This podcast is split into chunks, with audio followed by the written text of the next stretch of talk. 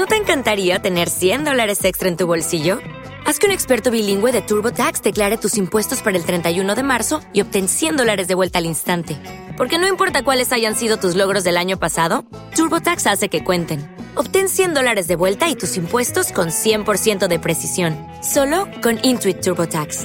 Debes declarar para el 31 de marzo. Crédito solo aplicable al costo de la presentación federal con TurboTax Full Service. Oferta sujeta a cambios o cancelación en cualquier momento.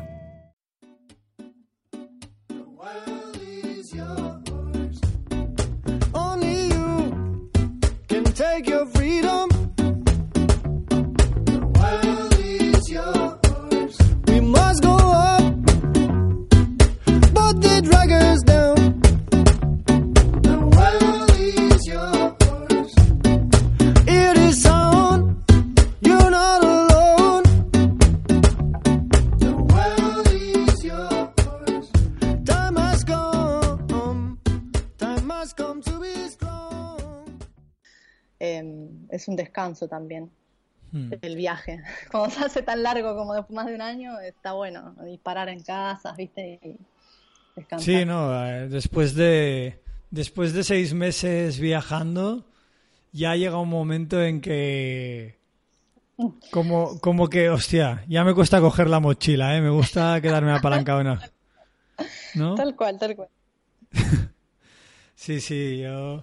Bueno, a mí me pasó lo mismo. Ahí me quedé en Chiang Mai eh, cinco meses para, pues para recuperar, porque parece... También parece que hay un momento en el que quieras... eh, como, como que sientes que, que si no haces algo un día, ¿no? Como Sí, que has, gasta- has malgastado el día, ¿no? Y hostia, también... Sí, estás desgastando el viaje, ¿no? Como hay que hacer todo el día algo. Mm. Eso es, sí, es una situación que hay que superar en los viajes largos, porque esto es con lo que creo que te lo dije el otro día, que me, esto se convirtió en mi vida, ya no, ya no es un viaje nada más, es mi día a día y a veces tengo ganas de, de estar tranquila, no puedo estar todo el tiempo turisteando y saliendo a pasear y no se puede, no, no hay energía para tanto. Totalmente. Sí, sí, de hecho, mira, como, como me lo has dicho, voy a, voy a leer tu reflexión al, al principio del programa, Dale. porque me, no, me gustó mucho y me gusta... Haré, haré dos podcasts, haré uno aquí que hablemos un poquito de viajar y haré el otro de, del voluntariado. Pero, Ah, bueno. pero me gustaba como, como lo describías, ¿no? Eh, que en realidad estás viajando, sí, pero estás viviendo, ¿no? Eh, Claro. tampoco es que tengas en mente, oh, es que tengo que volver a casa a hacer nada. No, es que no tengo nada que hacer en mi casa. Claro, claro. Es que mi casa, mi casa ahora soy yo, o sea, es mi mochila y, y no tengo a dónde volver, digamos. Entonces es como, esta es mi vida. Es un poco difícil de explicar, ¿viste? Por, por lo menos a la gente que, a mi familia, a mis amigos, como que, bueno, pero vos estás allá, como pareciera que estoy de vacaciones, pero bueno, hago muchas más cosas de las que hacía cuando estaba allá, me parece. No, to- totalmente, totalmente. Yo, de hecho, yo me acuerdo de la primera vez que, pues, que me fui un año de viaje, ¿no? Estuve en Italia y cuando volví fue, fue tan duro para mí volver que tenía muy claro que me tenía que volver a ir, ¿sabes? Porque como Sí. tú cambias, pero la vida allí sigue siendo igual, ¿no? Sí, tal cual. A mí me pasó exactamente igual. Mm. ¿Cuá- Bueno, ya que, ya que estamos, porque tengo curiosidad, ¿cuántos viajes, viajes largos has hecho? Mira, hice mi primer viaje cuando tenía 19, me fui al norte de, Argentina, pero fue un viaje cortito, pero bueno, para esa edad, para mí fue largo, que fue un, mes y medio. Para mí en ese momento fue como irme un mes y medio de mi casa, ¿viste? Como, wow.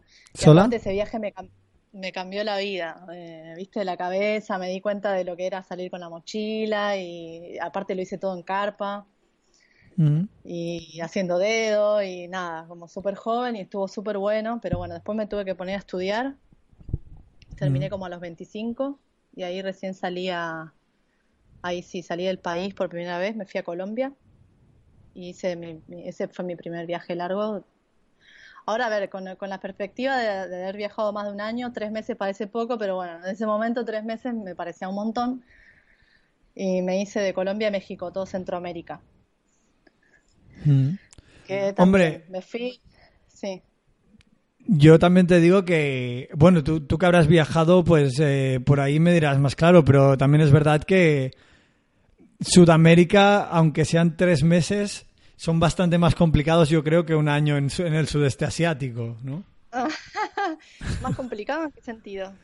Bueno, de, de que pues hay, hay más peligros, las cosas no son tan fáciles como las tienes en el sudeste asiático, te tienes que buscar más tú la vida, ¿no? Ah, ¿en serio? No, bueno, para- ¿será que porque soy de Latinoamérica, a mí el haber viajado por Latinoamérica por primera, la primer, el primer viaje, digamos, me fue sup- se me fue hizo súper fácil, como no sé cómo, no sé cómo explicarte, mucho más fácil que acá.